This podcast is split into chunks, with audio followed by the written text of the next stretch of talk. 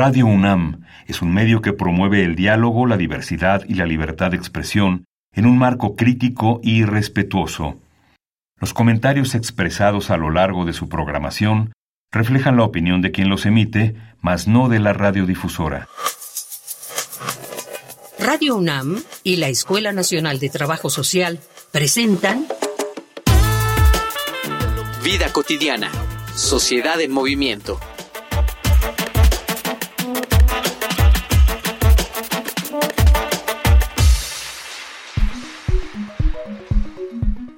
El adultocentrismo es la falsa noción de que antes de la edad adulta las cosas deben tomarse más a la ligera. Pensar que las opiniones infantiles no importan, que las emociones adolescentes son solo producto de las hormonas, que la salud solo es preocupante a partir de cierta edad. Esta negación de la naturaleza humana antes de la adultez ha provocado que los adolescentes sean una de las poblaciones más vulnerables en cuestiones de salud mental, la cual de por sí ya es bastante ignorada en nuestra vida cotidiana.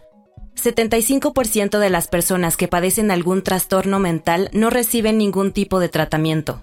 ¿Cuántos jóvenes entre 15 y 29 años no están lidiando actualmente con algún padecimiento mental sin tener acceso a un profesional o simplemente sin tener a alguien que le guíe para comprender que lo que le está pasando es una enfermedad? Por eso hoy, en Vida Cotidiana, Sociedad en Movimiento, hablaremos sobre juventud y salud mental, con el doctor Quetzalcoatl Hernández Cervantes, coordinador del doctorado en investigación psicológica en Ibero Puebla y presidente de la Asociación Mexicana de Suicidología, Asociación Civil.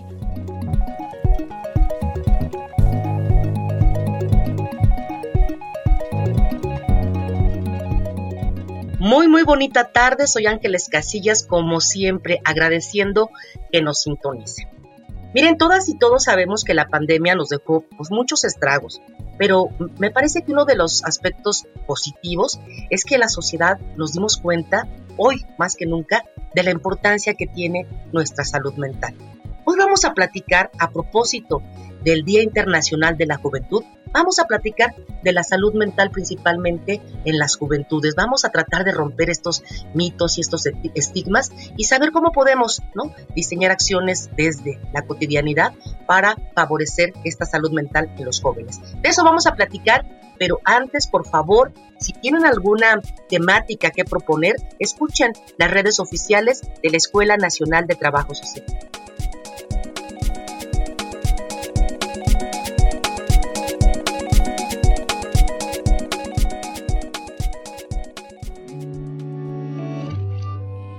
Facebook, Escuela Nacional de Trabajo Social, ENTS, UNAM. Twitter, arroba ENTS, UNAM Oficial. Instagram, ENTS, UNAM Oficial. Regresamos ya de estos datos de contacto oficial con nuestra escuela. Y bueno, doctor, podríamos iniciar esta charla si nos apoyas en poder compartir con nuestra audiencia qué debemos entender por esto que llamamos salud mental? Bien, pues eh, salud mental eh, en realidad eh, es un constructo complejo en el cual podemos correr el riesgo de, al ponerle un apellido, mental, física, social, espiritual, pensar que, que, está fragmentada, que no tiene una que ver con la otra, cuando en realidad todas están estrechamente relacionadas. Pero de manera concreta podríamos fácilmente retomar lo que la Organización Mundial de la Salud nos propone en relación a que esto de la salud mental no solo es no tener un trastorno, una enfermedad, sino no en la cuestión que nos podamos nosotros desarrollar eh, comunitariamente, en la familia, en lo personal, en lo social,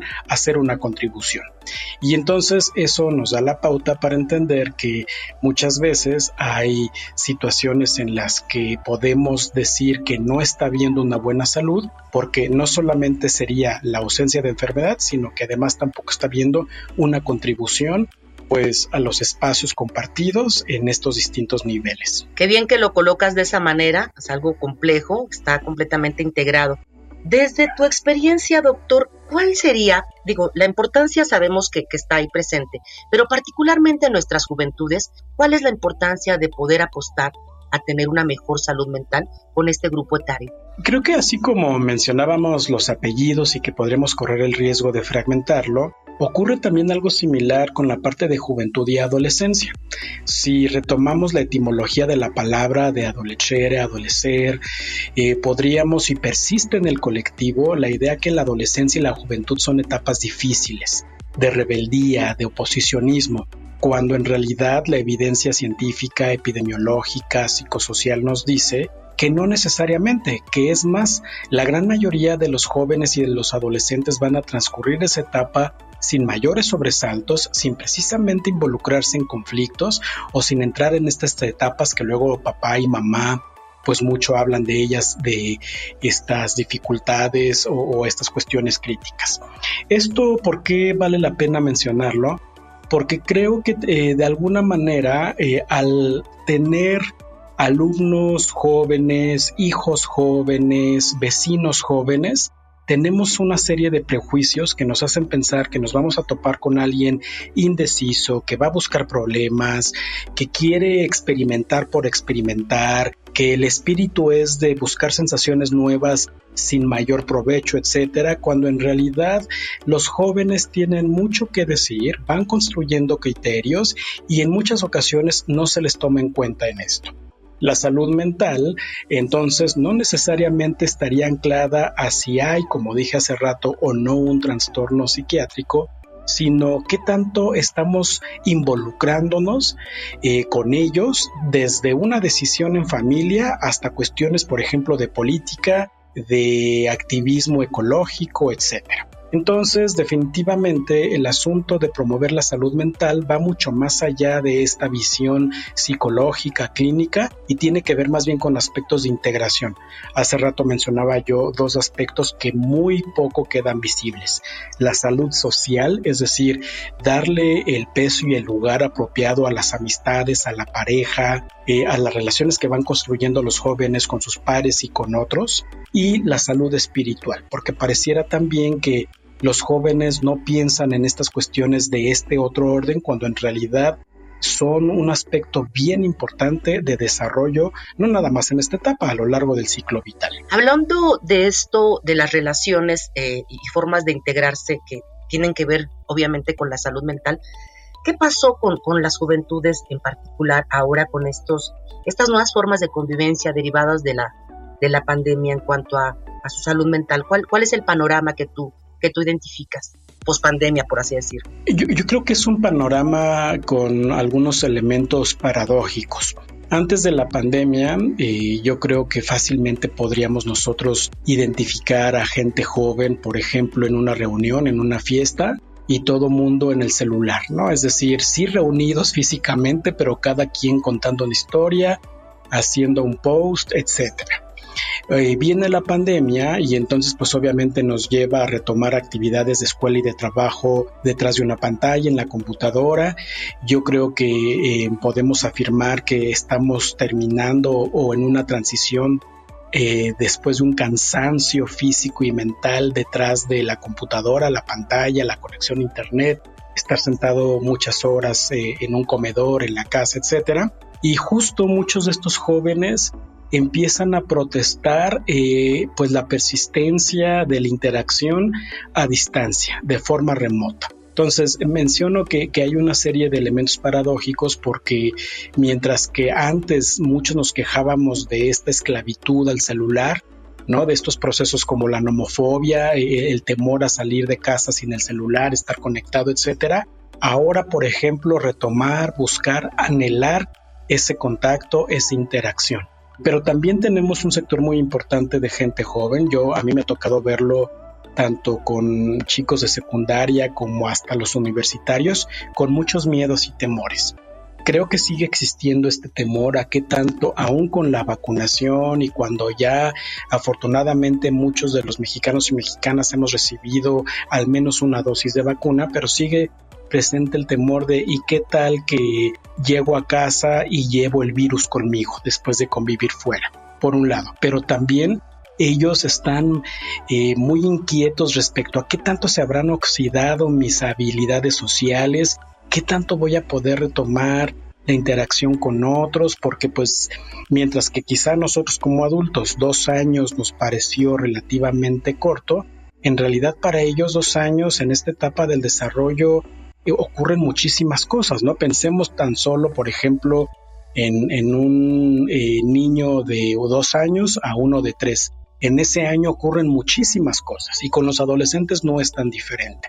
Entonces creo que en esta parte transicional eh, las escuelas, las familias, la comunidad se está enfrentando a temores, muchos de ellos invisibilizados. Creo que nos eh, ha dejado eh, de manera latente que tenemos que trabajar mucho en las habilidades sociales y darle su lugar a la tecnología, definitivamente. Y también, si ahora agregamos esta, este fenómeno de la viruela símica, que desafortunadamente ha tenido un mal manejo y que, por ejemplo, está teniendo efectos importantes en grupos juveniles minoritarios, principalmente, por ejemplo, hombres eh, gays, eh, homosexuales, hombres que, por ejemplo, se identifican teniendo alguna, algún tipo de interacción con otros hombres, pues también es algo que está iniciando y que está teniendo muchísimo movimiento en redes sociales en cuestiones de estigma, preocupación y otras cuestiones que apenas estamos dimensionando. Vamos a seguir conversando acerca de estas implicaciones que son muchísimas, pero antes quiero invitarte, quiero invitar a nuestro auditorio a que escuchemos algunos datos estadísticos sobre el panorama de la salud mental en nuestro país. Vamos a una infografía social. Infografía social. A raíz de la pandemia, jóvenes entre los 18 y 29 años fueron considerados el grupo con más síntomas de ansiedad y depresión. Además, es el sector que registra la mayor tasa de suicidios en México.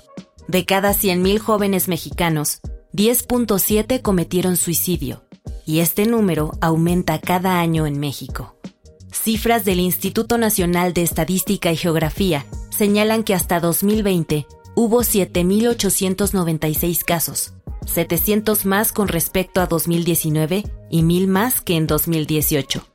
De las 7.896 personas que cometieron suicidio, 2.293 tenían de 20 a 29 años de edad y 1.260 eran adolescentes de 10 a 19 años. Es decir, un 5.2% en las edades de 10 a 17 años y en las edades de 18 a 24 años en 17.5%. De acuerdo con el INEGI, hay más intentos de suicidio con menor letalidad en mujeres, en cambio, en hombres el porcentaje es alto. 81.6% de los intentos se comete. En México, más del 75% de las personas que padecen algún trastorno mental no recibe tratamiento alguno. Solamente un 3% de las personas con depresión recibe cuidados de salud mental formales y el sector más vulnerable es el de jóvenes de entre 15 y 29 años de edad. Según la Organización Mundial de la Salud, los países deberían destinar idealmente el 10% de la totalidad de sus presupuestos en salud solo a la atención de la salud mental de la población.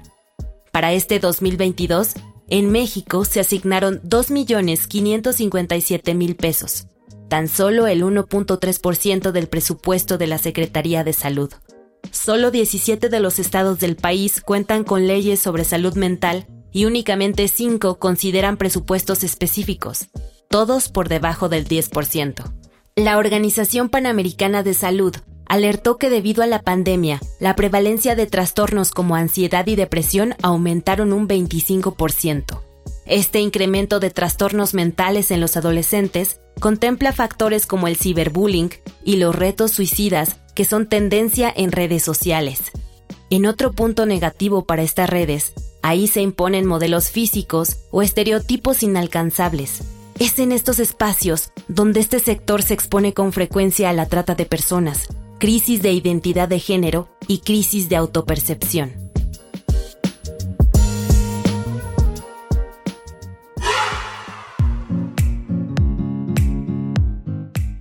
Regresando ya de estos, de estos datos que abonan, estamos platicando a propósito de, del Día Internacional de la Juventud, estamos platicando con el doctor Quetzalcoatl Hernández, acerca de juventud y salud mental. Doctor, vámonos a algo importantísimo, que siempre que hablamos de salud mental debe estar ahí presente. Vámonos a los mitos y a los estigmas, particularmente en este grupo si es que hay diferencias o es genérico para toda la sociedad con relación a los trastornos mentales y con relación a la atención a la salud mental. Hablemos de ello, estigmas y mitos. Creo que em, definitivamente el estigma de buscar ayuda eh, psicológica y psiquiátrica, eh, yo diría que afortunadamente va siendo menos. Es decir, hace 30 años ir al psicólogo era una cosa eh, pues mal vista, poco entendida, y ahora, por ejemplo, eh, uno en los pasillos, en las escuelas, en la calle, escucha conversaciones de, ah, pues bueno, tengo mi cita con mi terapeuta, voy a ir a mi terapia, etcétera, y es algo que, que más fácilmente se socializa. Definitivamente, creo que eso, eh, al menos en las localidades urbanas, eh, ha ido mejorando bastante. Seguimos teniendo un pendiente en México a nivel de cuál es la distribución de psicólogos y psiquiatras en el país porque en muchas localidades y en muchas regiones sigue sin haber eh, especialistas y pues obviamente eso repercute en cuestiones bien importantes como por ejemplo la conducta suicida. Eh, no hace mucho eh, que he estado cercano a algunos colectivos en Chiapas donde desde hace algunas décadas ha habido un incremento importante de suicidio en jóvenes chiapanecos, principalmente hombres, y que justo uno de los desafíos es la atención especializada y que es muy escasa. Eh, otro mito que me parece también muy importante es que quizá estas cuestiones de salud mental afectan más a la población con una adversidad económica, a la gente que vive en situación de pobreza, y sin duda es un factor importante, pero que eso más bien se relaciona con llegar a, a, los especialistas, a la atención adecuada, pero no propiamente que en la población con adversidad económica haya más trastornos mentales. En realidad esto no distingue ni nivel económico, ni origen étnico, orientación o identidad de género, etc. Otro mito que también me parece eh, fundamental abordar es que se piensa que muchas cuestiones de salud mental afectan más a las mujeres y que quizá los hombres estarían un poco más protegidos y creo que es al revés. Mm, sin duda, eh, las mujeres, por muchas cuestiones, creo que más fácilmente pueden externar malestar emocional. Creo que las mujeres en general, al menos en relación a los hombres jóvenes, pueden eh, más abiertamente buscar ayuda, pedir orientación, etcétera pero lo que la epidemiología nos dice es que, por ejemplo, eh, las tasas de psicopatología de trastorno mental son mucho más, son mayores en hombres que en mujeres, y en el caso de suicidio, que es en el área en la que estoy yo, en México, por cada mujer joven, adolescente que muere por suicidio, al menos hay cuatro hombres. Y muchos de estos hombres en México que mueren por suicidio, la gran mayoría está en el bloque de 15 a 19 años, muchos de ellos que no trabajan, que no estudian, es decir, que, no tan fácilmente podemos llegar a ellos para una identificación oportuna y pues obviamente eh, dentro de este mito de que quizá son las mujeres las más afectadas, lo que sabemos es que psicológicamente somos los hombres los que estamos en una mayor situación de vulnerabilidad. Estas cuestiones de salud mental, si se fijan, mm, están muy cercanas y muy de la mano a aspectos sociales y culturales como lo es el género. Sin duda, para hombres y mujeres en México y para las juventudes, por supuesto, la manera en la que estamos construyendo o ellos están construyendo masculinidades y feminidades es otro aspecto fundamental. ¿no? Cada vez tenemos a más hombres y mujeres que están cuestionando estos parámetros, estas pautas desde qué significa ser hombre, qué significa ser mujer y sin duda también eh, podríamos pensar que, que las juventudes no se ocupan de esto o no lo tienen presente o que cuando lo hacen es meramente con un fin de protesta, pero no con una cuestión de deconstrucción y en realidad es otro prejuicio que junto con estos mitos y el estigma pues muchas veces nos alejan de lo que en ellos está aconteciendo. Muchísimas gracias por compartir algunos, estoy segura que algunos de los mitos, hablando de las experiencias tan diferenciadas que nos, que nos compartes, vamos a escuchar algunos testimonios de jóvenes y adolescentes que ellas y ellos opinan acerca de qué es lo que hacen o están realizando para, para proveer o para cuidar su salud mental. Vamos a Voces en Movimiento. Voces en Movimiento.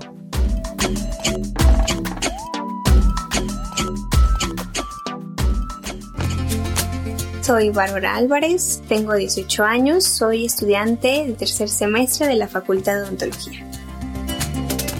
Nunca he tomado terapia psicológica, sin embargo sí me interesaría tomarla porque siento que es parte fundamental de, de mi ser y así tendría un mejor manejo de las emociones y sería una persona como más equilibrada y más centrada. La palabra salud es, es importante, pero eh, la salud, no sé, física, emocional y mental, como que generan un trío perfecto. Y si en especial la mental falla, pues todas fallan inmediatamente, ¿no? Entonces yo creo que es importante tener la conciencia de que la salud mental es más allá de un concepto, pues es una realidad y hay que tenerlo, ¿no? Hay que ser consciente y hay que tratarlo, ¿no? Como la salud física, haces ejercicio y la salud mental, pues podría ser una terapia psicológica, acercarte a, a personas que te ayuden si tienes algún problema o simplemente quieres expresarte. Hola, me llamo Lucía Mejido, soy estudiante de actuación de la Escuela Nacional de Arte Teatral y tengo 25 años. Sí considero muy importante que las personas tengamos apoyo psicológico porque realmente muchas veces no nos damos cuenta de las cosas en las que nos metemos el pie solitos. Muchas maneras de resolver nuestros problemas pues no son las más óptimas Incluso no tenemos conciencia de muchos patrones que tenemos en nuestra conducta o de nuestras heridas de la infancia o de traumas, de alguna herida que hayamos tenido y pues todo eso va sumando en, en la manera en la que nos relacionamos con los demás y en la que resolvemos nuestros problemas.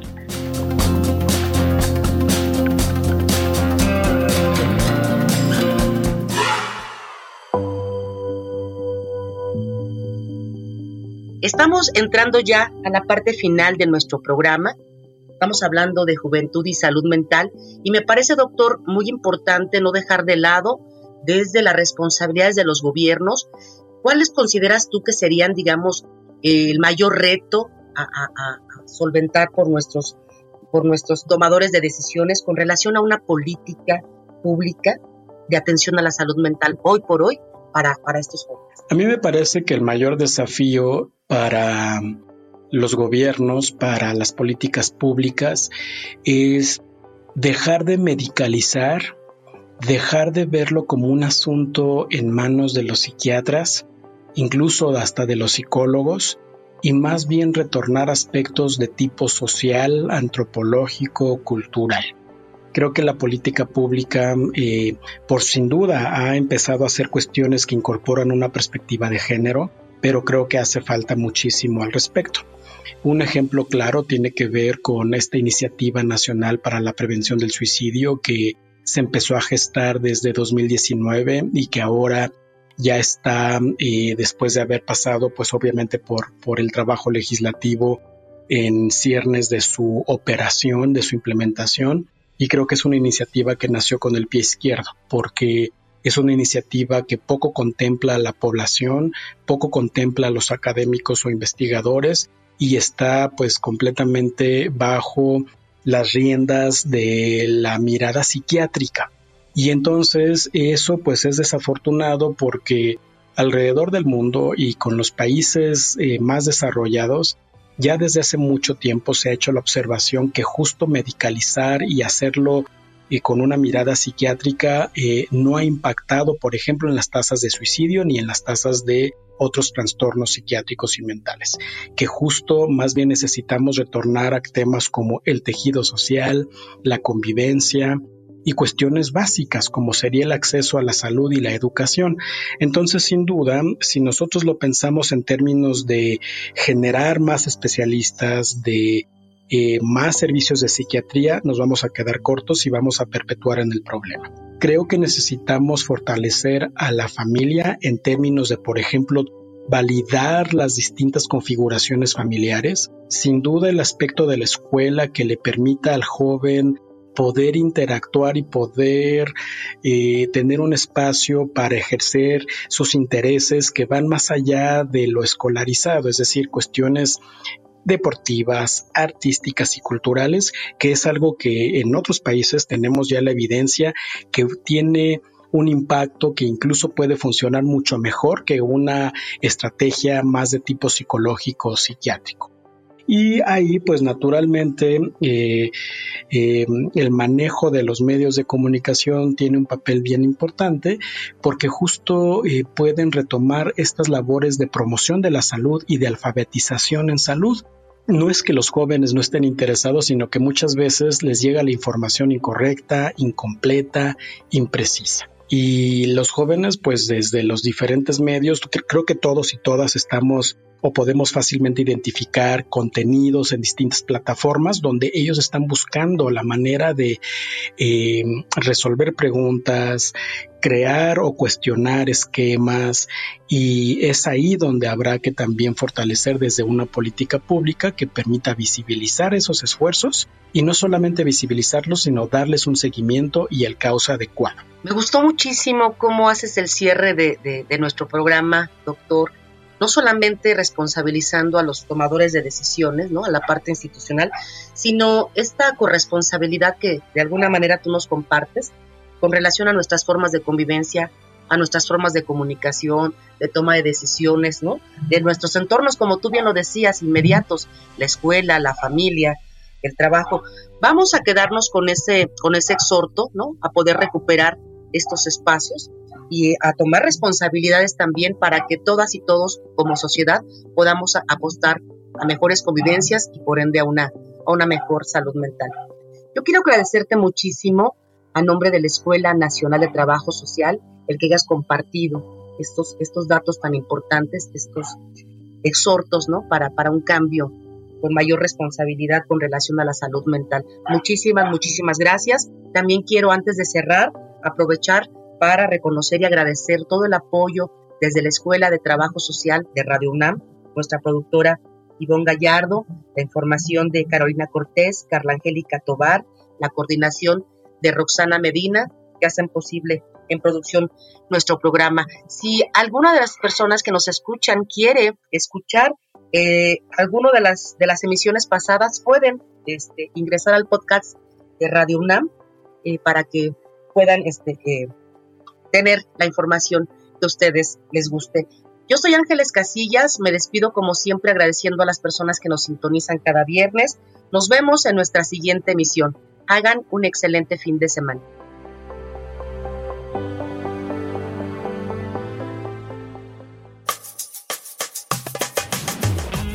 Vida cotidiana, sociedad en movimiento. Es una coproducción entre Radio UNAM y la Escuela Nacional de Trabajo Social.